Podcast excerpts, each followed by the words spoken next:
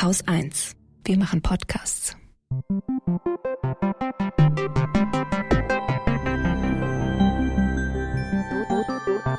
Anekdotisch.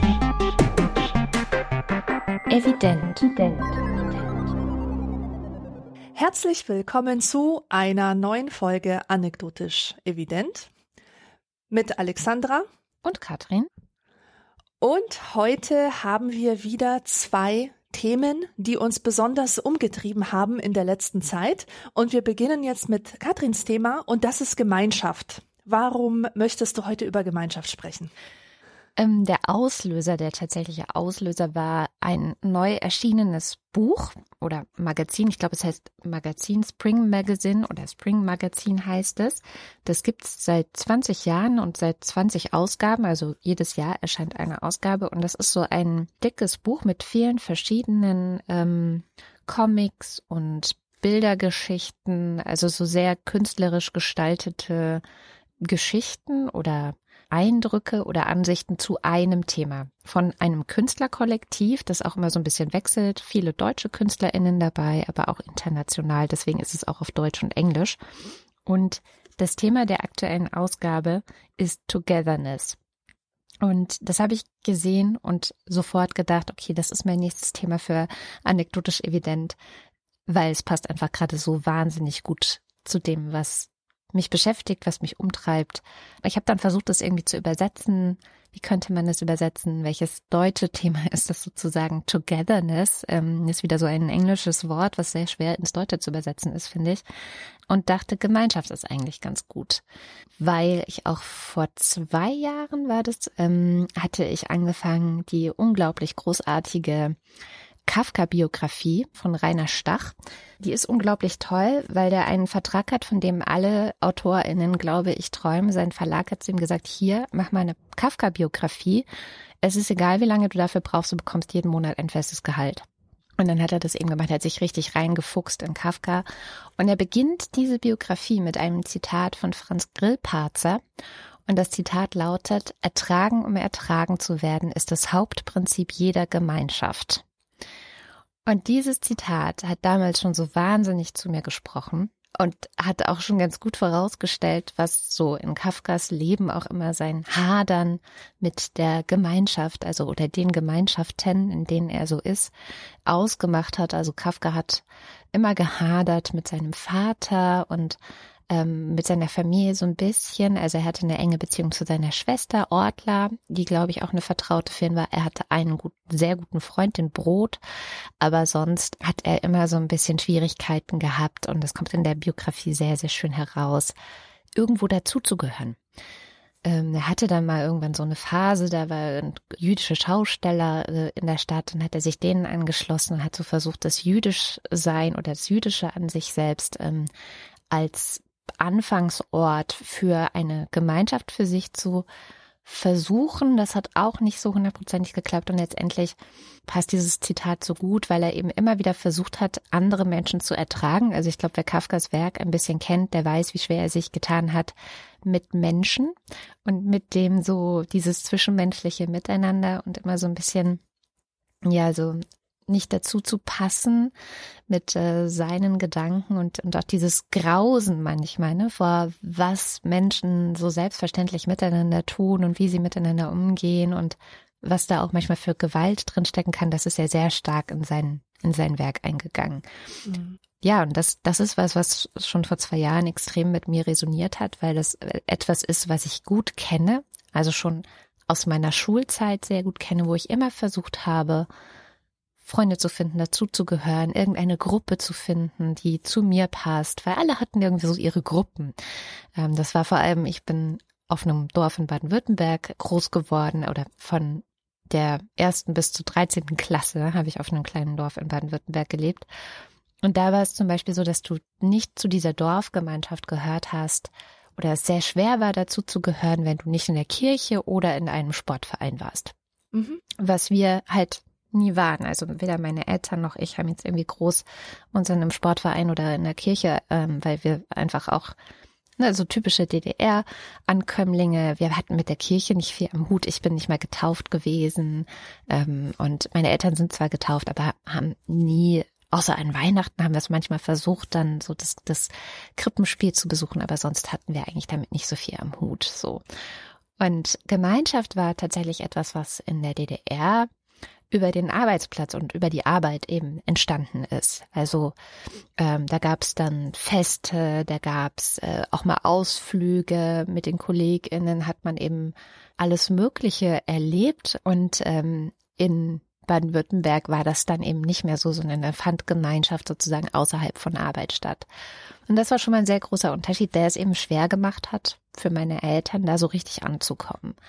Es gab dann verschiedene Freundeskreise für meine Eltern. Also das eine war Freunde von tatsächlich der Arbeit meines Vaters, das andere waren Eltern von einem Kind aus, mein, aus meiner Grundschulklasse, aber auch später aus der äh, Gymnasialklasse und so ein paar andere. Ähm, die einen waren auch aus der DDR darüber gewandert und so, so hat, hatte man so ein paar Leute gefunden, mit denen man auf einer Wellenlänge war. Aber es war schwierig. Also es war wirklich für meine Eltern stets schwierig. Und ich glaube, das war auch einer der Gründe, warum meine Eltern tatsächlich dann wieder zurückgegangen sind in den Osten, nach Sachsen-Anhalt, wo sie herkamen, nachdem ich mein Abi gemacht habe.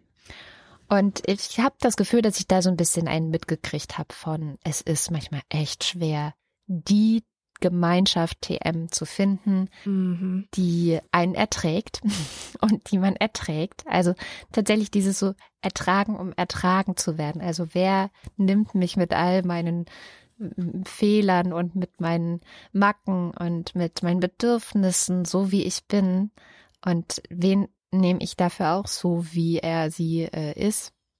Das ist ja tatsächlich immer so ein, ein Ringen auch um Anerkennung, um ja, in der Zugehörigkeitsgefühl. Und eben ein Ring, was so, oder dieses Dazugehörigkeitsgefühl war etwas, was so für uns im Westen TM nicht so ganz geklappt hat. Ich bin auch direkt nach der Schule weg und bis heute sehr, sehr selten zurück, also allein schon, weil meine Eltern da nicht mehr leben, zurück in der alten Klasse. Das heißt, das war nie so eine Gemeinschaft für mich. Und so geht es eigentlich ein bisschen weiter. Also ich habe immer nach Gemeinschaften gesucht. Ich hatte relativ lange eine in Form der Grünen Jugend, also eine Jugendorganisation, die bei dem Bündnis 90 den Grünen angedockt war, weil das irgendwie ganz gut gepasst hat zu meinen politischen Einstellungen, zu meinen Utopien, die ich im Kopf habe. Ja, so mit 18, 19, ähm, als ich dabei getreten bin, war das, was ich mir so vorgestellt habe an, okay, darüber müsste man reden und darüber müsste man reden. Ich weiß noch, es war auf jeden Fall in erster Linie Tierschutz, warum ich äh, zu den Grünen gegangen bin, weil das irgendwie die einzige Partei war, die sich damit überhaupt beschäftigt hat. Und das war halt auch schon so ein Ding, wo ich sehr alleine mit dastand äh, in diesem baden-württembergischen Dorf und in dieser baden-württembergischen Kleinstadt, in der ich zur Schule gegangen bin. Oder feministische Fragen, also so dass es feministisch ist, wusste ich damals noch gar nicht. Also dieses Wort habe ich nicht benutzt, aber eben sich um Geschlechtergerechtigkeit Gedanken zu machen. Das waren alles so Dinge, die waren, die gab es eben da jetzt nicht so hart vertreten. Ja, also da gab es andere Stammtische, nenne ich es mal, und auch äh, Partys, aber da hat man sich nicht so viele Gedanken drüber gemacht. Und so bin ich quasi von einer Gemeinschaft wie der Grünen Jugend zur nächsten gekommen. Also für mich war, was das anging, das Internet dann ein Segen, dass ich dort einfach Menschen finden konnte, die so ticken wie ich, wo ich sehr dankbar für bin und immer das Gefühl hatte, ähm, dass ich wirklich auch im Internet Leute treffen konnten, die vielleicht in ihrem Ort eben keine Gemeinschaft finden konnten, keine Menschen, die sie so ertragen, wie sie sind und denken, so die so ein bisschen Außenseiter dort waren aber die konnten sich eben dann im Internet treffen und ähm, Gleichgesinnte finden und ähm, sich dort austauschen. Und das war für mich immer so dieses, ja, das Internet ist echt ein Segen für so etwas, ja, Menschen, die ein bisschen anders sind und die so ein bisschen nicht so reinpassen da, wo sie sind, aber im Internet finden sie eben Leute, die so sind, wie sie sind. Und die ersten Jahre im Internet, also wirklich eigentlich viele Jahre. Ich habe viel geschrieben, so gebloggt natürlich auch. Ähm, du kennst es ja auch noch aus der Zeit von vor, ich weiß nicht, vielleicht zehn Jahren oder so, ja. Also ähm, eher 15, aber ja, ja, ja kommt, kommt ungefähr hin. Ja, ich habe auch gerade überlegt, also mein erstes quasi Blog habe ich angefangen, damals noch auf neon.de, das war glaube ich 2005 sogar schon, also da wären wir schon bei 18 Jahren, ähm, was auch so eine Community war, ne, da haben wir das Wort auch Community, ich konnte mich ja vorher nicht entscheiden, was das deutsche Wort ist, über das ich sprechen möchte, Community wäre auch eins davon gewesen. Das war eben so eine Online-Community, haben Leute Texte geschrieben, äh, man konnte kommentieren, es gab Gästebücher, also das klassische, äh, ja und man konnte natürlich auch ähm, privat chatten, klar. Da habe ich mich dann sehr viel rumgetrieben, habe Leute getroffen, dann auch wirklich getroffen, also auch in echt getroffen, wenn die in Berlin waren, bin, habe da eine echt gute Freundin kennengelernt, bin mit der um die Häuser gezogen und so. Und das war immer so, ja, das war wirklich ein Segen. Also es war eine Offenbarung fast schon an Möglichkeiten zu sein, wer man ist, zu bleiben, wer man ist und trotzdem nicht einsam zu werden. Wir hatten ja schon mal auch das Thema Einsamkeit bei uns vor langer, langer Zeit. Das war eines der ersten Themen, glaube ich. Das sechste, glaube ich. Ja, und jedenfalls ähm, gab es dann irgendwann so eine, ich weiß nicht, will nicht sagen Wende, aber es gab irgendwann einen, einen Punkt, an dem dieses dieses Internet, das ein Segen und eine Offenbarung war, das eben nicht mehr war, an dem die Gemeinschaften, die dort entstanden sind, also zumindest die, in denen ich war, auch angefangen haben, sich zu zersplittern, zu streiten, auseinanderzubrechen, wo Misstrauen reingekommen ist und man sich auch teilweise die Butter auf dem Brot nicht mehr gegönnt hat und so. Und das waren auch dann eine Erfahrung, wo ich äh, gemerkt habe, okay, was ist denn jetzt eigentlich wirklich Gemeinschaft? Also kann sowas wie Togetherness, Gemeinschaft wirklich im Internet stattfinden, wenn man gar nicht mit dem eigenen, hm, letztes Mal hatten wir das Thema Körper, ähm, anwesend ist, wenn man sich nicht in die Augen sieht, wenn man nicht die Beine unter den gleichen Tisch stellt, während man sich unterhält, sondern eigentlich nur so in die Tasten tippt und gar nicht auch die Emotionen, die Gesichter, die Körpersprache ähm, der anderen wahrnehmen kann. Funktioniert das dann überhaupt? Also kann Gemeinschaft so virtuell, rein virtuell eigentlich stattfinden oder nicht? Und meine Antwort damals ähm, und auch heute wahrscheinlich noch wäre, es funktioniert eigentlich nicht. Also es muss eigentlich immer irgendwann den Punkt geben, wo man so das, das in real life, IRL, ähm, auch stattfinden lässt, dass man sich trifft, dass man vielleicht einen Stammtisch ins Leben ruft. Ähm, das war auch vor ungefähr zehn Jahren groß in Mode, dann zu sagen, okay, wir machen hier irgendwie einen netzpolitischen Stammtisch und ich habe den netzfeministischen Stammtisch gegründet, um die Leute zu treffen, weil ich auch das Gefühl hatte, es gibt auch mir mehr Sicherheit, also dass wenn ich Leute treffe, man sich wirklich unterhält, dass da nochmal eine ganz andere Ebene des Vertrauens und des Miteinanders entsteht als wenn man nur miteinander schreit und nicht so, manchmal auch nicht so ganz weiß, okay, wie ist jetzt der Satz gemeint? Ist das, ist das ironisch? Ist das wütend? Ist das, ähm, also man hat ja auch den Ton gar nicht mit. Weswegen Podcasts übrigens vielleicht auch nochmal auszuklammern sind aus diesem ganzen Internet-Ding, ähm, weil da ja tatsächlich nochmal viel, viel mehr mittransportiert wird und viele Leute, die Podcasts hören und ich auch übrigens ja auch sagen, so man, man fühlt sich nah, man hat das Gefühl irgendwie so, eine Beziehung zu denen zu entwickeln, denen man zuhört. Also das ist immer so, so etwas, worüber ich auch so, schon sehr lange nachdenke, was ist eigentlich die Gemeinschaft in diesem Internet. Und ich äh, hatte ja die letzte Sendung, war ich ja ziemlich am Boden, sage ich mal. Also da haben mich ja eher so sehr düstere Gedanken umgetrieben. Und interessant war eben, dass seitdem ein paar Dinge passiert sind nochmal. Ähm, unter anderem war nach vier Jahren mal wieder das Chaos Communication Camp. Also ein Treffen des Chaos Computer Clubs, das alle vier Jahre stattfindet und eher so, ein, also eine Mischung aus einem Camp und einem Festival ist, wo Leute sich treffen und auch wirklich ich Leute getroffen habe, die ich seit vier Jahren nicht gesehen habe, die ich sonst auch nur aus dem Internet kenne oder im Internet lese. Und dieses Treffen. Und es waren eigentlich diese, diese ähm, Chaos-Events, wie sie genannt werden, immer schon, hat sehr gut getan auf der einen Seite, weil man so das Gefühl hatte, also früher gab es mal so ein Schild, endlich normale Leute oder also wenn man zum Eingang reinkommt, gibt es so ein Schild, da steht drauf Neuland, ne, Anspielung auf Angela Merkel. Also so, das sind die Leute, die das Digitale verstehen, die das Internet verstehen, die hacken können, die sich auf einer ganz anderen Ebene austauschen. Und das war sehr interessant, weil ich mich eigentlich bevor Corona kam und dann eben diese Events nicht mehr stattgefunden haben, immer zu dieser Gemeinschaft sehr dazugehörig gefühlt habe. Also jetzt nicht so als ich bin die krasse Hackerin, ähm, das nicht, aber irgendwie als Teil davon. Ich habe auch immer irgendwie versucht, das beizutragen, was ich beitragen kann, nämlich moderieren und ähm, mich da auszutauschen.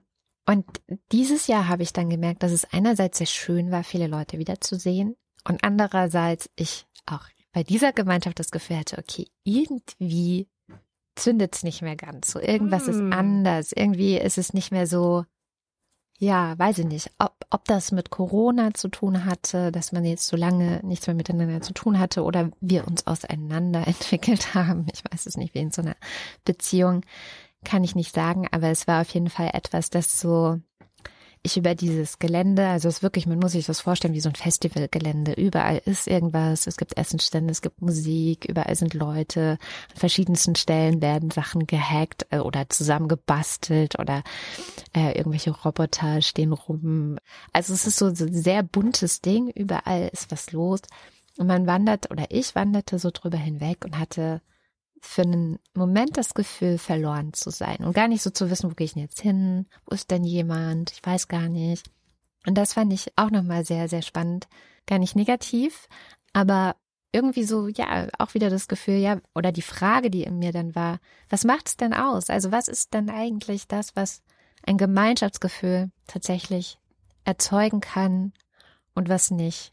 Und wo ist denn dann meine, meine neue, in Anführungszeichen, Gemeinschaft? Wo finde ich denn ja den Zusammenhalt ähm, oder die, dieses Togetherness? Ich, ja, dumm, dumm, dass es nicht so ein richtiges deutsches Wort dafür gibt, dass ich suche. Und am Ende bin ich dann zu dem Schluss gekommen, okay, es ist für mich vielleicht tatsächlich auch einfach eine ewige Suche. So ein bisschen mhm. wie für Kafka, deswegen wieder zurück zum Anfang, warum ich mit Grillparzer angefangen habe und mit Kafka der eben auch immer so ein bisschen auf der Suche war, aber nie so richtig die Gemeinschaft gefunden hat, wo er sich so richtig, wo er so aufgegangen ist, sich so richtig reingeworfen hat und, und auf allen möglichen Ebenen eben das Gefühl hatte, okay, hier ist mein Platz und hier bin ich richtig. Und das ist im Moment auch, fühlt sich jetzt gar nicht schlimm oder irgendwie tragisch an oder so, sondern es ist vielleicht einfach auch manchmal für introvertierte Menschen insbesondere schwieriger, die Community oder die Gemeinschaft zu finden, wo man das Gefühl hat, okay, das ist es jetzt. Ja, ja. Kennst du das oder? Dieses Thema trifft mich eigentlich mitten ins Herz. Hm. Und auch so die ganze Zeit, wie du das jetzt geschildert hast, angefangen mit der Suche nach Gemeinschaft über die Erkenntnis, man gehört eigentlich nirgendwo richtig dazu, bis hin zu der Erfahrung, dass man meinte, irgendwo dazu zu gehören und dann ist es aber eben doch nicht so ganz das Richtige, wonach man gesucht hat. Und ich glaube, dass Gemeinschaft, das Zusammenhalt, Community und so weiter, Togetherness, dass das im Grunde so eine Art Mythos ist, den wir alle im Kopf haben. Also ich ja. kann von mir behaupten, dass ich oft Träume habe. Also Träume in der Nacht, da gibt's ja diese, diese Albträume, die irgendwie die, die dunkelsten, tiefsitzendsten Ängste an die Oberfläche spülen. Und dann gibt es noch so ähm, ganz krasse Sehnsuchtsträume, nach denen man aufwacht und denkt, das brauche ich. Ich brauche mhm. das so sehr. Wo kriege ich das? und ich habe oft von Gemeinschaftserfahrung geträumt. Tue ich teilweise immer noch, dass ich mhm. irgendwo in so einem idyllischen Bergdorf lebe und da ist jeden Tag also alle Tiere des Waldes kommen zusammen auf so einer Wiese, wo so kleine Lämpchen, bunte Lämpchen hängen und dann ist da so eine Bar und dahinter sitzt so eine gemütliche Eule, die allen ausschenkt und dann kommt Helge Schneider mit dem Motorrad vorbeigefahren und alle haben ganz viel Spaß. Also das sind ernsthaft so Träume, die ich habe und ich weiß, ich spüre in diesen Träumen, ich gehöre hierhin. Mhm. Und alle verstehen sich hier und ich habe hier eine Community von Leuten, mit denen ich mich nicht, also wo ich mich nicht verstellen muss. Auch neulich wieder, noch vor ein paar Wochen hatte ich so einen Traum, dass ich in, in, so einem Dachboden war und dieser Dachboden war voller Philosophen, also Menschen, die jetzt heute nicht mehr leben. Hannah Arendt war da, mhm. Nietzsche war da, ähm, Jung war da, Freud war da. Also all, all die Denker und Denkerinnen, die man sich so, mit denen man sich beschäftigt, die alle waren da und ich habe mich da so wohl gefühlt und auf einmal kriege ich einen Anruf von einer Freundin aus dem Real Life und die sagt so, ja, wir müssen uns jetzt treffen, weil wir wollten noch die und die Sachen erledigen. Und dann bin ich aufgewacht in diesem, in diesem Moment und habe festgestellt, oh nein, selbst im Traum existiert diese Gemeinschaft nicht, wird unterbrochen durch den öden Alltag, durch die, die Wirklichkeit von irgendwo sein müssen, mit dem Leben irgendwie klarkommen müssen. Und ja, auch diese Erfahrung, dass man diese Gemeinschaft sucht, aber sie nirgendwo findet und dieser endlose Frust darüber. Jetzt äh, habe ich mich sehr gefreut darüber, dass du die Neon-Community erwähnt hast, weil ich hatte nämlich zu demselben Zeitpunkt meine eigene Community gegründet, beziehungsweise meinen Gegenentwurf zu Neon, weil mir diese Community-Sache dort so dermaßen gegen den Strich ging. Ich habe nämlich das Helium-Magazin äh, mhm. gegründet. Das war mein Blog. Ich bin sowieso ein Fan von Edelgasen. Also habe ich mir gedacht, Helium, mein äh, Logo war nicht dieser Stern, halt vom Stern, sondern war ein kleiner Luftballon.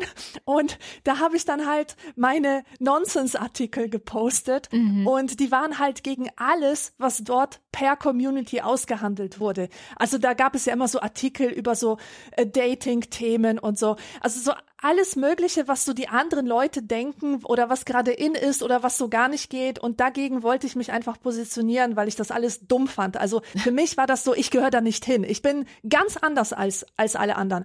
Und Verbunden mit dieser Zeit, ich habe letztens alte Tagebücher von mir ausgegraben, habe eins gefunden aus meiner Studienzeit und ich kann mich erinnern, als ich an die Uni gekommen bin, war ich fest entschlossen, mich feministisch zu engagieren. Ich habe unglaublich viel feministische Literatur gelesen. Ich hatte eine wahnsinnige Wut in mir. Mhm. Ich hatte sehr viel Veränderungswillen. Und in diesem Tagebuch steht eine Liste von Sachen, die mir total auf die Nerven gehen. Und auf Platz eins und zwei stehen Gender Studies und Feminismus. Oh. Warum? Weil ich mich nämlich in diesen ersten Semestern tatsächlich in feministische Kreise begeben habe, also sozusagen in feministische Communities. Mhm. Und was ich da einfach erlebt habe, war allerunterste Schublade. Das hatte für mich absolut gar nichts mit dem zu tun, was ich mir so gedacht hatte. Und lustigerweise ist mir dann auch ähm, wieder eingefallen, es gab eine Transfrau damals und die wurde halt ausgeschlossen so oft es nur ging, weil die halt nicht akzeptiert wurde. Also mhm. dieses Problem, was, was ja ähm, heute durchaus im Bewusstsein der Leute ist, das hat es schon vor, vor 15 Jahren gegeben, als ich studiert habe. Ja. Und überhaupt die, dieses Verständnis von, ähm, von Emanzipation, was die da hatten und äh, die, also so eine beinahe konservative Denkweise, die einfach alles andere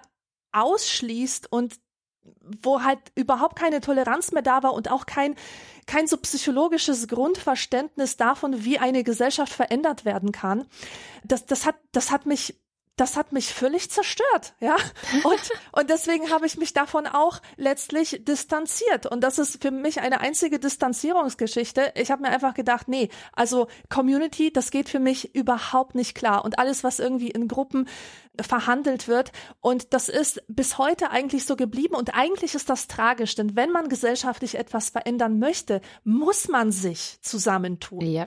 Also das, das ist unbedingt notwendig, dass man zusammen agiert. Aber das ist für jemanden wie mich, habe ich leider festgestellt, nicht möglich. Ich muss das anders machen. Ich muss das auf eine andere Weise tun. Mhm. Und ich kann mich auch erinnern an eine, an eine Zeit in meinem Leben, die ich als wunder, wunderschön schön empfinde, also äh, erinnere. Und das war etwas, das ich in meinem Kopf immer nenne, the golden age of Twitter. Mhm. Und das war ungefähr 2009, 2010, da habe ich mir ein Konto gemacht und damals war das eine Plattform, auf der sich sehr viele Kreative rumgetrieben haben. Also kreative Menschen, die jetzt aber noch keine Stars waren, ja, ja die noch keine Buchverträge hatten, die noch keine Podcasts hatten, die noch keine Filmrollen hatten und so weiter. Und die Kommunikation bestand halt darin, dass man lustige Aphorismen schrieb und, und mhm. auch witzige Dialoge geführt hat und so. Und relativ bald haben einzelne Akteure, sage ich mal, angefangen, so Partys zu veranstalten für die Twitter-Community, für diese mhm. Community von Kreativen. Da war ich dann meistens dabei und es war so schön. Das war wirklich wie in einem Traum. Man hat, es war ganz viel Körperlichkeit irgendwie dabei. Also du kamst in eine Gruppe von Menschen, die sich noch nie gesehen haben und es wurde gleich Händchen gehalten und umarmt und geküsst und so weiter, ja. weil man, weil man schon, weil man schon in, im Internet so eine enge Beziehung miteinander mhm. hatte, auch durch dieses sprachbewusste Kommunizieren. Und das waren so wundervolle Momente. Also da denke ich wirklich mit Wehmut dran zurück, wie gut wir uns alle verstanden haben, wie sehr wir uns alle von tiefstem Herzen geliebt und bewundert mhm. haben. Aber es kam dann eben tatsächlich das Gemenschel dazwischen. Es ging dann los mit Neid, mit Eifersucht, mit äh, Scheiße labern hinter dem Rücken der anderen, mit, mit einfach mit so menschlichen Unzulänglichkeiten, die dazwischen gefahren sind. Und plötzlich hat man sich nicht mehr gefreut auf die nächste Party, weil dann ist ja die eine wieder da, mhm. die die öffentlich über einen lästert, ja.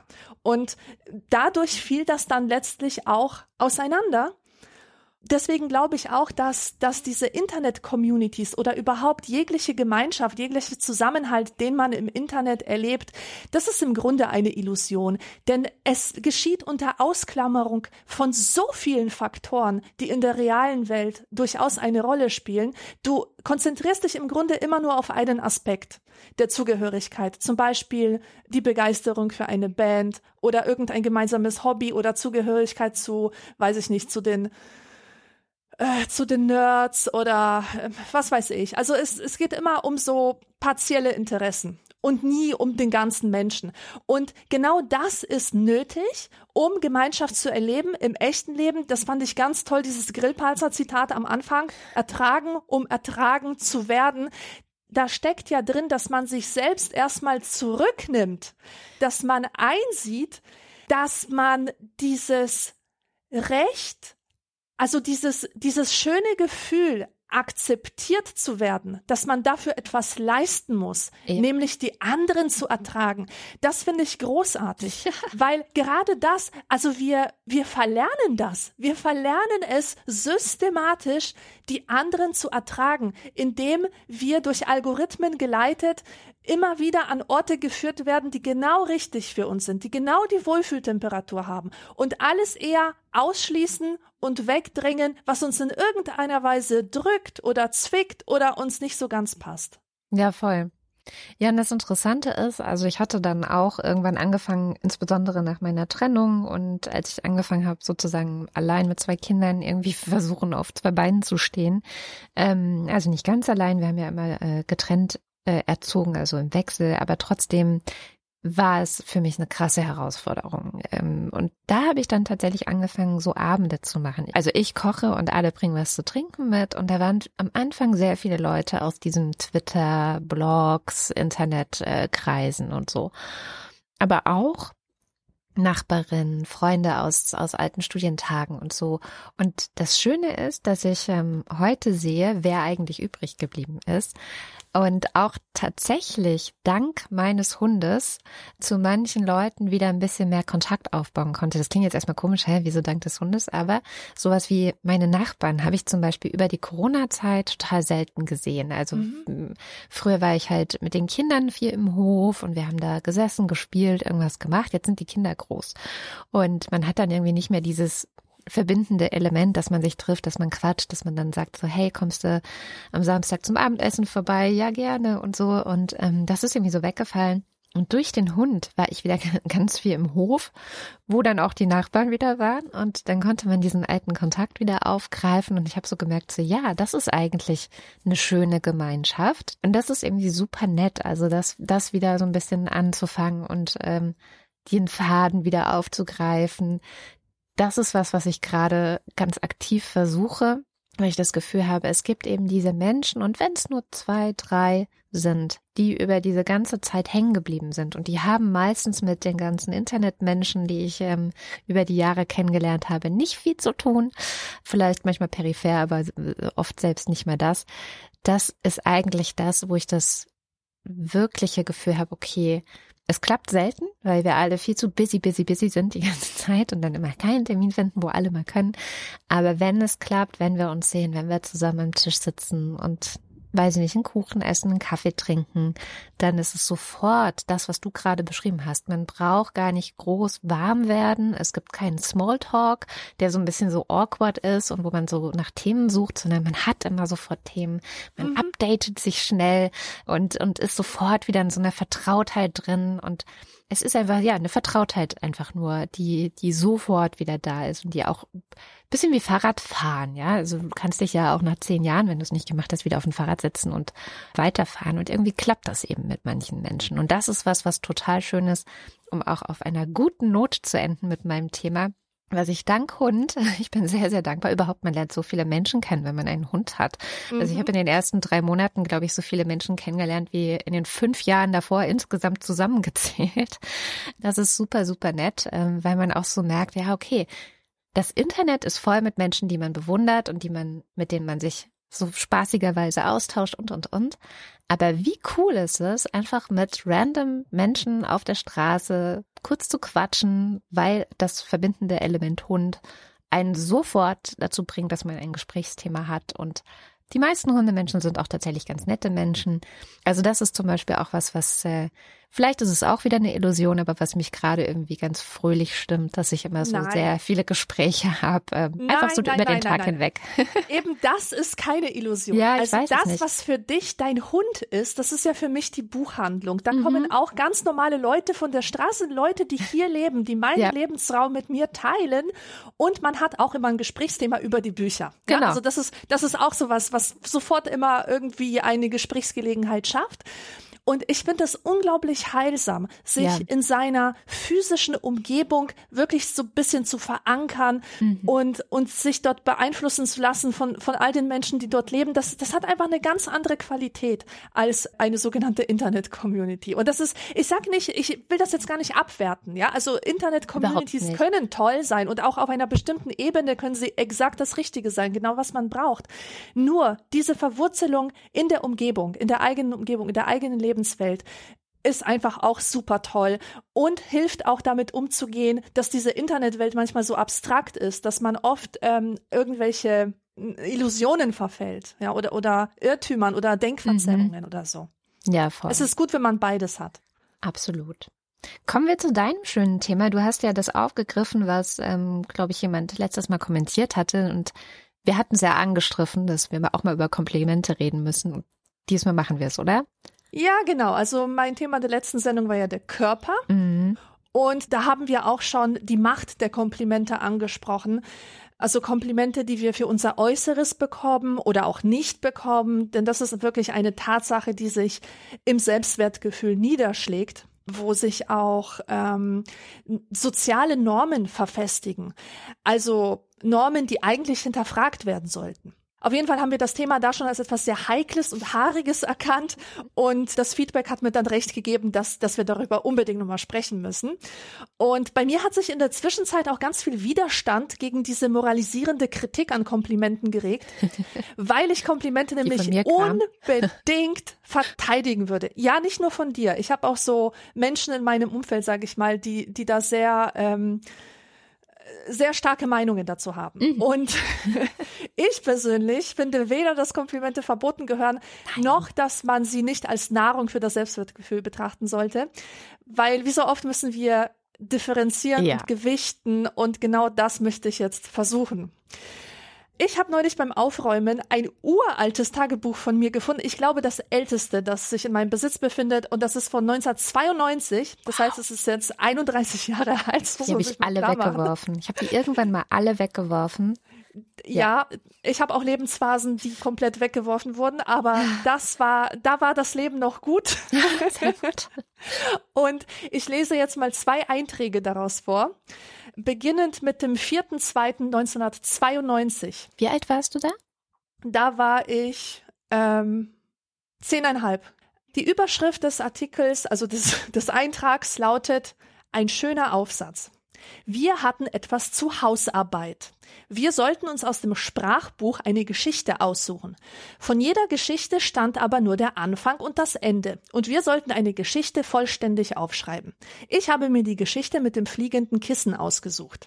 Als ich meinen Aufsatz vorgelesen habe, klatschten alle. Und dann sagte Herr Reisepatt zu den Kindern, Schämt euch, vergleicht mal euren Aufsatz zu der Alexandra. Wenn das kein Lob war. Und dann, zwei Tage später, nächster Eintrag, Überschrift, du könntest Bücher schreiben. Diesmal sollten wir uns wieder eine Geschichte ausdenken. Als ich meinen Aufsatz diesmal vorlas, sagte der Herr Reisepatt, ja, sehr schön und fantasievoll. Wenn du mal in der Zukunft Bücher schreiben würdest, könnte da etwas Schönes rauskommen. und believe it or not, aber das Lob, das ich damals für meine Aufsätze und Geschichten bekommen habe, das hat mich mein Leben lang begleitet wie mhm. eine gute Fee, die immer dann auftaucht, wenn die Verzweiflung groß ist. Mhm. Und mein Klassenlehrer hat mir damals mit diesem Lob wirklich ein Geschenk fürs Leben gemacht. Denn wir erinnern uns, ich war eine Außenseiterin, ein Mädchen aus Polen, das in einer Sozialwohnung lebte, in einer Kleinstadt, in der alle anderen wohlhabende Mittelschicht waren. Und der Alltag war eine demütigende Erfahrung. Aber die Tatsache, dass ich in dieser Hinsicht Anerkennung bekommen habe, das hat mir so dermaßen den Rücken gestärkt und nicht nur in der Grundschule, sondern auch noch später. Und das Schreiben konnte so für mich zu einer Kraftquelle werden. Und es, es war einfach super wertgeschätzt zu werden dafür. Und das hat mir, das hat mir so ein Gefühl von Zugehörigkeit gegeben, auch wenn ich damals nicht so genau wusste, wozu eigentlich. Also mhm. war das eine Zugehörigkeit zur Welt der Bücher, zum Bereich der Fantasie oder zum deutschen Bildungsbürgertum? Keine Ahnung. Es war auf jeden Fall besser, als überhaupt keinen Platz zu haben.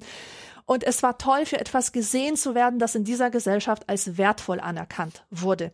Und gleichzeitig ist ja auch etwas gründlich in die Hose gegangen, worüber ich im Tagebuch kein Wort verliere, das ich aber trotzdem nie vergessen habe. Und zwar, der Lehrer hatte mich nicht nur gelobt in dem, was er da gemacht hat, sondern er hat gleichzeitig auch die anderen Kinder bloßgestellt ja. mit seiner Wortwahl, indem er sagte, schämt euch. Ja. Und mich als besonders hervorgehoben hat. Besonders in meiner Minderwertigkeit. Also, verstehst also in dieser Situation, wo die anderen Kinder mich eigentlich als minderwertig empfanden, hat er den Spieß umgedreht und ja. sozusagen gesagt, nein, nein, ihr seid die Minderwertigen. Und das hat natürlich nicht für Begeisterung gesorgt. Ich und das habe ich eben und das habe ich auf dem Schulhof auch zu spüren ja. bekommen. Aber ehrlich gesagt, ich kann es den Kindern nicht übel nehmen, denn diese Situation kenne ich selbst aus der Sicht der Beschämten beziehungsweise der nicht mitgemeinten. Ich meine, wer kennt das nicht? Jemand in einer Gruppe wird herausgehoben mit einem Kompliment, sei es jetzt für sportliche Leistungen oder außergewöhnliche Schönheit oder irgendein besonderes Talent, das, das ihnen den großen Erfolg im Leben garantiert. Und damit wird leider immer auch eine Aussage getroffen über die, auf die das alles nicht zutrifft. Mhm. Und es ist eigentlich immer traurig, unangenehm und, und peinlich. Und wenn du einer Person im Beisein anderer Leute sagst, dass sie toll aussieht, dann sind damit alle anderen nicht der Rede wert. Es sei denn, du sagst, ja, du siehst aber auch toll aus. Aber dieses Gnadenkompliment will ja. wirklich niemand hören. Ja, das ist ja noch viel schlimmer. Und ich glaube, ich habe mich bislang immer beschissen gefühlt in solchen Situationen und dementsprechend ist es mir auch unangenehm, Komplimente zu bekommen, sobald mehr als eine andere Person mit im Raum ist. Hm. Und es ist mir peinlich, ich habe Bammel vor, vor Neid, vor Missgunst, vor verletzten Gefühlen anderer, vor unausgesprochenem Widerspruch auch, ähm, also der das Kompliment quasi als Lüge entlarven könnte. Also nee, ich muss wirklich sagen, dass solche Situationen unangenehm für alle Beteiligten sind. Und für mich ergibt sich daraus tatsächlich die Empfehlung, in Gruppensituationen auf Komplimente zu verzichten. Aber wie sieht's jetzt mit den Komplimenten unter vier Augen aus? Das ist meiner Meinung nach schon besser. Also zum Beispiel, ein Lehrer kann dich ja loben, indem er dich zur Seite nimmt nach ja. der Unterrichtsstunde und dir irgendetwas sagt, was was dir einfach Feedback gibt, ja, oder so eine Orientierung oder einfach so Gewissheit über über ein Talent, das du bei dir eh schon vermutet hast oder so. Aber auch bei Komplimenten unter vier Augen gibt es Fallstricke. Ich finde, man darf nie, nie, nie vergessen, dass Komplimente ein fantastisches Werkzeug der Manipulation sind. Oh ja. Und ich finde, dass Komplimente sogar, ich würde sogar so weit gehen zu sagen, die sind wie Crack weil wir nämlich alle ausgehungert sind nach Liebe, nach Bestätigung, nach gesehen werden. Es gibt wohl kaum einen Menschen, bei dem das nicht irgendetwas erzeugt. Und darum funktionieren solche Phänomene wie Lovebombing. Das oh, ist die Taktik von Heiratsschwindlern, die Frauen mit Komplimenten nur so erschlagen und sie abhängig machen von der Bestätigung. Und zwar so abhängig, dass die blind werden für den Betrug, der da vor sich geht. Das heißt, selbst wenn sie längst erkannt haben, dass sie in einer Illusion gefangen sind, machen sie weiter, ja. Das sind, äh, es gibt ja auch Leute auf Instagram, die, die, die Herzchen für ihre Postings von Bots bekommen und trotzdem darüber euphorisch werden. Das ist nämlich reine Gehirnchemie. Mit Vernunft kommt man da wirklich nicht raus. Also allein mit Vernunft. Und nun ist es so, dass Komplimente nicht immer in dieser betrügerischen Absicht gemacht werden, natürlich. Ja, also sie können auch ehrlich empfunden sein, aber dennoch ein Ziel verfolgen und Mittel zum Zweck sein. Und eins dieser Ziele ist Kontaktaufbau. Das heißt, wir mögen jemanden, wir möchten, dass er uns auch mag und wir sind an einem Kontakt interessiert, rauchen aber leider nicht mehr, also was tun? Also, weiß, früher war das ja das soziale mhm. Mittel schlechthin. Wir möchten ihm unsere Sympathien mit Komplimenten deutlich machen. Und ich möchte nun darlegen, warum das nicht funktioniert. Weil eine Grundbedingung für Freundschaft ist meiner Ansicht nach Augenhöhe, mhm. Gleichheit. In einer Freundschaft gibt es idealerweise kein Ungleichgewicht, kein krasses Machtgefälle jedenfalls. Also klar, ich denke schon, dass man mit jemandem befreundet sein kann, der jünger oder älter ist als man selbst oder der reicher ist oder ärmer oder auch aus einem anderen Kulturkreis kommt, aber im Kern, was diese Freundschaft im Kern zusammenhalten wird, wird immer die Gleichheit sein. Oder drücken wir es so aus, keiner betet den anderen an, stellt ihn auf einen Sockel oder muss Angst vor ihm haben oder vor seinem Urteil. Und Komplimente zu Beginn einer Freundschaft bauen sofort ein Ungleichgewicht auf. Denn die andere Person, die lässt uns ja wissen, dass sie uns verehrt, in Anführungsstrichen, ja. Und das, das schafft gleich so eine bestimmte Dynamik, bei der das Gegenüber die überlegene Rolle einnimmt. Weil so läuft das nun mal. Wenn jemand sich dir gegenüber als unterlegen definiert, dann wird dem anderen dadurch die Rolle des Überlegenen zugewiesen und, und man steckt dann so drin in so einer komischen äh, Dynamik. Und, und leider kann man dieses Verhalten, also Komplimente zu machen, am Anfang einer Beziehung man kann das häufig bei Menschen beobachten, die sehr wenig Selbstbewusstsein haben. Ja. Also die nicht glauben, dass sie sympathisch genug sind, um auch ohne Geschleime, sag ich jetzt mal, gemocht zu werden. Und das dann wettmachen wollen, indem sie den anderen mit Komplimenten von sich zu überzeugen versuchen. Und unterm Strich machen sie das gleiche wie der Lovebomber. Sie ja. erzeugen kurzfristig eine Abhängigkeit und langfristig womöglich Verachtung. Und daneben kann es auch noch so Komplimente geben, die die Überlegenheit des Sprechers ausdrücken. Also da sagt dir zum Beispiel einer, dass du es echt drauf hast und will damit kommunizieren, dass er es noch besser drauf hat, was ihm die Kompetenz gibt, das beurteilen zu können wie gut du es drauf hast, ja. Und wieder ist ein Machtgefälle da. Hier wäre also gleich meine zweite Empfehlung, Komplimente nicht nutzen, um Beziehungen aufzubauen ich glaube, das ist auch der Grund, warum Fame so mit die schlimmste Art von Einsamkeit darstellt. Wenn du nämlich von allen verehrt wirst wie eine Gottheit, dann, ja. dann kann dir letztlich niemand auf Augenhöhe begegnen. Und natürlich steckt in diesem Dauerstrom von ähm, von Anbetung und Verehrung auch die Gefahr von Abhängigkeit. Und, und wie oft bleiben Menschen irgendwelchen Rollen und Positionen und Arbeitsstellen treu, die ihnen gar nicht gut tun, äh, also die sie regelrecht zerstören, aber das Lob und die Komplimente und die Huldigungen, die ihnen zukommen, halten sie wie eine Droge dran fest. Und das ist halt die Krux. Das Lob einerseits total motivierend und identitätsstärkend und ermächtigend sein kann und gleichzeitig ist es aber auch der Stoff, aus dem die Käfige gemacht sind, in denen wir feststecken. Und diese Entzugserscheinungen, die sind real. Und es ist, es ist wirklich, wirklich hart, diese Art der Aufmerksamkeit, wenn man sie einmal hatte, nicht mehr zu bekommen. Aber ich kann aus eigener Erfahrung sagen, dass man es schaffen kann. Und wenn man es geschafft hat, dann ist man ein freier Mensch. Und man wird immun gegen Komplimente, so wie man auch gegen Kritik immun werden kann. Und in diesem Moment wird man, und das ist das Schöne, wird man empfänglich für Resonanz. Also das, was wir ja eigentlich wollen.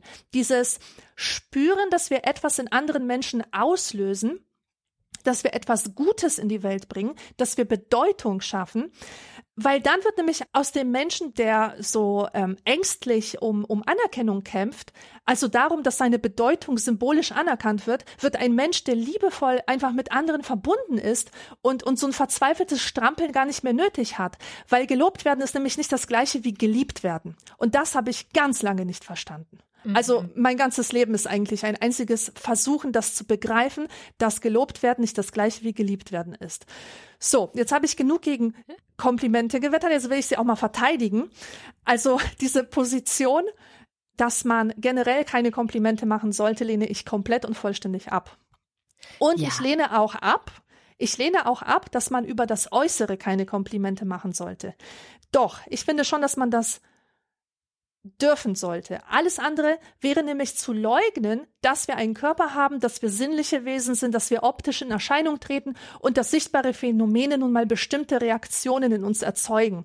Und ich finde es ehrlich gesagt ziemlich fies, Menschen verbieten zu wollen, Komplimente zu machen. Also jetzt nicht verbieten, aber du weißt schon, ähm, mhm. sie pauschal dafür zu kritisieren, zu schelten, wenn sie denn welche machen, weil ich glaube, dass es ein menschliches Bedürfnis ist, auf Dinge, die die uns positiv bewegen, uns positiv ins Auge fallen, auch zu reagieren. Und diese Reaktion ist manchmal so spontan, so aus dem Moment heraus, dass es nur ehrlich gemeint sein kann. Und so etwas liebe ich persönlich, wenn, äh, wenn die, ähm, wenn man die Spontanität, die Begeisterung eines Kompliments spürt.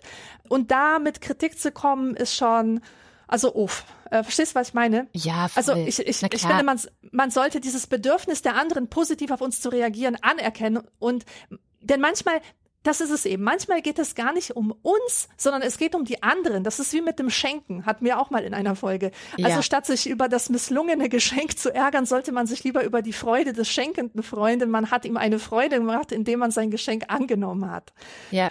Und ich glaube, im Kern dieser Kritik an Komplimenten steckt der Vorwurf, dass mit Komplimenten die Illusion einer objektiven Wahrheit geschaffen wird. Also jemand sagt mir, ich sehe gut aus, also sehe ich gut aus. Ja. Oder umgekehrt, niemand sagt mir, ich sehe gut aus, also sehe ich scheiße aus.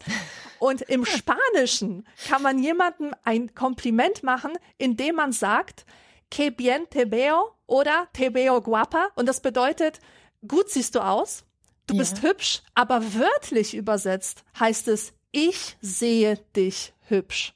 Nicht du bist hübsch, sondern ich sehe dich hübsch. Und das ändert die Botschaft doch gleich. Also es betont nämlich die Beziehung und das Individuelle dieser Aussage. Und hier wird keine objektive Wahrheit behauptet, sondern einfach nur ein persönlicher Eindruck im Moment zum Ausdruck gebracht. Und das finde ich toll. Und überhaupt bin ich der Meinung, dass man in guten Beziehungen, die schon länger bestehen, mit Komplimenten gar nicht geizen sollte. Also wenn eine Beziehung, äh, eine Freundschaft so solide ist, dass man Manipulation und so weiter ausschließen kann, mhm weil Komplimente eben doch, das ist, können wir, das wissen wir doch alle aus eigener Erfahrung. Komplimente machen glücklich. Sie sind wie kleine Küsschen, die man bekommt. Sie können eine Beziehung wirklich stärken und für zwischenmenschliche Wärme sorgen und sind auch so eine Sprache der Liebe an und für sich und und dann hätte ich noch einen letzten wichtigen Punkt zur Verteidigung von Komplimenten, äh, weil es mich doch ziemlich lang umgetrieben hat. Als du nämlich neulich gesagt hast, dass es auch problematisch sein könnte, einem Kind zu sagen, dass es toll Klavier spielt weil also das geht für mich zu weit.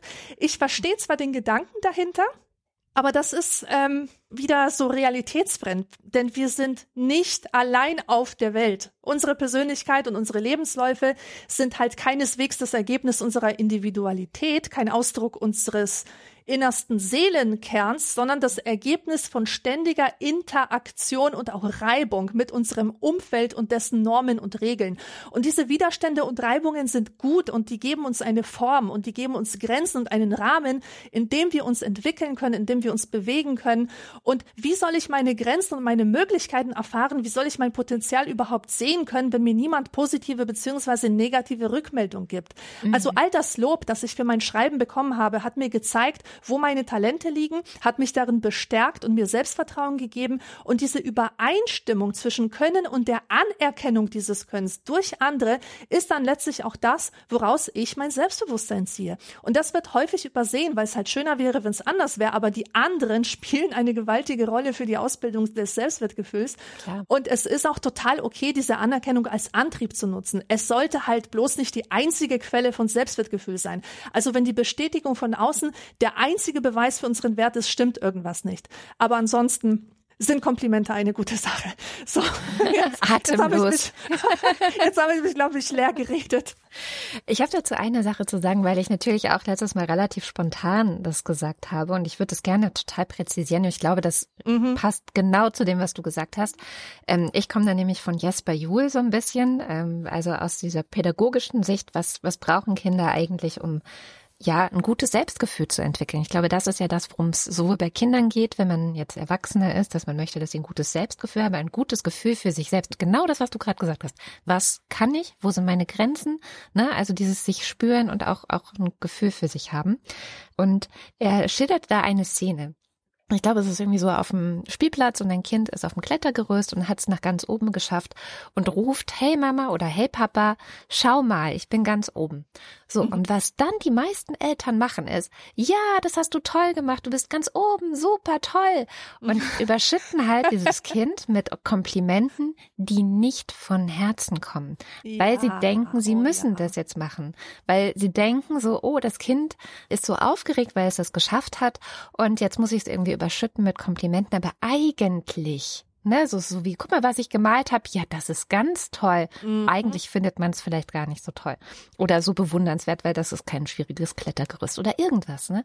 Und er ähm, sagt da ganz schön, was die meisten Eltern oder Erwachsenen nicht verstehen, ist, dass das Kind einfach nur gesehen werden will. Ja. Und ich glaube, das ist der entscheidende Unterschied, wenn jemand ein Kompliment macht auf eine Art, durch die zum Ausdruck kommt, ich sehe dich. Ich sehe, was du machst, ich sehe, was du bist und das, was du bist und was du machst, das macht was mit mir. Ja, ich sehe dich und manchmal reicht es dann nämlich auch zu sagen so, hey, guck mal, Mama, ich bin ganz oben. Ja, ich sehe es, du bist ganz oben. Und gar nicht, mhm. oh, wie toll und oh, ja. so, ja, ja. Ähm, auf so eine fast schon amerikanische Art, äh, so ein bisschen übertreiben mit Komplimenten, sondern ja, ich sehe dich du bist ganz oben so. Also einfach nochmal spiegeln. Und ich glaube, das sind auch die schönsten Komplimente. Also ich finde auch, äh, seit ich podcaste, kommen ja auch wirklich viele Komplimente. Ähm, also seit zehn Jahren hatte ich die Gelegenheit, mich auch dran zu gewöhnen. Ich konnte früher mit Komplimenten gar nicht umgehen, was auch an meinem Selbstwertgefühl lag. Also ich fand Komplimente, jemand hat mir ein Kompliment gemacht und ich bin komplett ich habe nichts sagen können. also hey, aber das verstummt. interessiert mich jetzt, weil ich hatte immer wieder Leute in meinem Leben, die gesagt haben, ich kann mit Komplimenten ja. nicht umgehen. Und das ja, fand ich, ich maximal so irritierend, weil ja. ich kann, konnte mit Komplimenten eigentlich immer schon ganz gut umgehen. Also ich weiß gar nicht, was, was man da für ein Problem damit haben könnte. Naja. Also was, was genau ist es denn? Was, was fühlt denn jemand, der nicht mit Komplimenten umgehen kann? Überforderung weil man mhm. denkt so, okay, jemand sagt was Positives zu was, was ich gemacht habe und äh, was sage ich jetzt? Ähm, ich weiß es nicht. Es ist wahrscheinlich wirklich, dass man einfach so viel schlechte Erfahrung gemacht hat, ähm, dass man gar nicht weiß, wie man reagiert, wenn jemand was Positives sagt oder so. Ich also, keine Ahnung. Also das heißt, man kann es im Grunde gar nicht glauben und man ja. weiß nicht, ob man das ähm, also als Witz verstehen soll ja. oder ob das wirklich die Wahrheit sein kann. Das einerseits oder andererseits ist, wenn man glaubt, dass die Person es ernst meint, dass man einfach so geschockt davon ist, dass jemand das ernst meint. so, oh mein Gott. Ähm, und damals habe ich, weiß ich noch, habe ich Tim Prittloff gefragt, so, was machst du? Du bekommst doch bestimmt auch viele Komplimente für dein, wie gehst du damit um? Und er hat mir den Wahnsinn, also falls hier jemand zuhört, der auch Probleme hat mit Komplimenten, der wahnsinnig tolle Tipp dafür ist, sag doch einfach Danke. Ja. ich so, ha, gute Idee. und seitdem sage ich einfach Danke und das, äh, das funktioniert auch ganz gut. Ich kann auch inzwischen besser mit umgehen. Ja. Aber ich glaube tatsächlich dieses gesehen werden, dass man kommuniziert, ich sehe dich. Und du hast vorhin auch was gesagt von Anerkennung. Mhm. Ähm, ich glaube, diese beiden Sachen sind das, was Komplimente wertvoll machen, warum auch ich überhaupt gar nicht ähm, gegen alle Komplimente bin, sondern immer denke, ja, Komplimente können zweischneidig sein, wenn sie zum Beispiel eben wirklich sowas sind, so wie, oh, wie toll du abgenommen hast. Ja, ne, da mhm. hatten wir es ja letztes Mal auch von, ähm, wo dann auch bestimmte andere Dinge mit kommuniziert werden, die man, die ich jetzt zum Beispiel kritisch sehen würde. Andererseits kann es auch für jemanden, der wirklich richtig krass sich damit abmüde abzunehmen und nicht weiß, wofür mache ich das hier eigentlich alles gerade, vielleicht genau die richtige Botschaft sein. Also es ist sehr Ich habe mich über jedes einzelne Kompliment, das ich über meine Gewichtsabnahme bekommen habe, gefreut übrigens. Mhm. Ja, siehst du, genau. Ja. Naja, das waren die beiden Themen und mal gucken, was wir nächstes Mal besprechen. Das findet sich in der Zwischenzeit. Ihr könnt wie immer auch Vorschläge machen, da freuen wir uns auch. Falls ihr Ideen habt, ähm, wenn es gerade zu dem passt, was uns bewegt, dann nehmen wir es gerne auf. Und ansonsten versuchen wir es nicht zu vergessen. Und wir freuen uns auch über Unterstützung weiterhin. Also noch ist Luft nach oben. Wenn ihr uns äh, ja gerne hört, wenn ihr wollt, dass es weitergeht, dann schaut auf anekdotisch-evident.de vorbei. Da gibt es ganz viele unterschiedliche Wege, wie ihr uns unterstützen könnt. Und da freuen wir uns sehr. Ansonsten bis zum nächsten Mal. Tschüss.